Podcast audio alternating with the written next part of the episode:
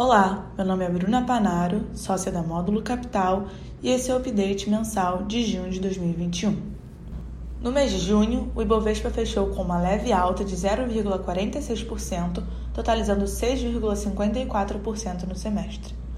Alguns fatores internos ligados ao ambiente político e o avanço da reforma tributária trouxeram volatilidade e aumentaram a aversão ao risco. Com isso, a Bolsa Brasileira descolou das bolsas americanas, que fecharam o mês nas máximas históricas. A apresentação da nova etapa da reforma tributária sobre a renda pela equipe econômica trouxe certa apreensão ao mercado.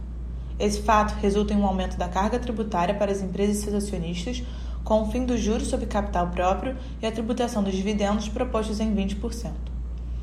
A expectativa é de que ajustes sejam feitos pelo Congresso na sua tramitação, tornando o projeto de lei mais equilibrado. As denúncias de irregularidade nas aquisições de vacinas pelo Ministério da Saúde e o andamento da CPI da Covid-19 no Senado também contribuíram para o aumento da volatilidade e do risco político. As atenções ainda estão no avanço da imunização no Brasil e no mundo e na expansão da variante Delta da Covid. O avanço da reforma tributária sobre a renda e o andamento das investigações da CPI também estarão no radar dos investidores.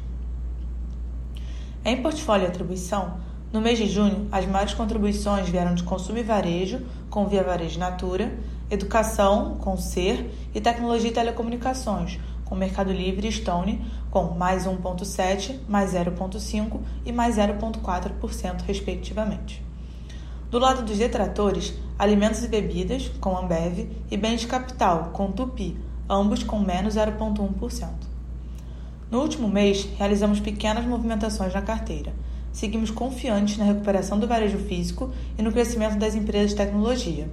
Dessa forma, aumentamos levemente a nossa exposição em algumas posições desse setor. Em financeiros diversos, tivemos uma troca intrasetorial. Com isso, o fundo fechou o semestre com uma exposição de aproximadamente 93,5%. Esse foi o update mensal de junho de 2021. Obrigado e até a próxima!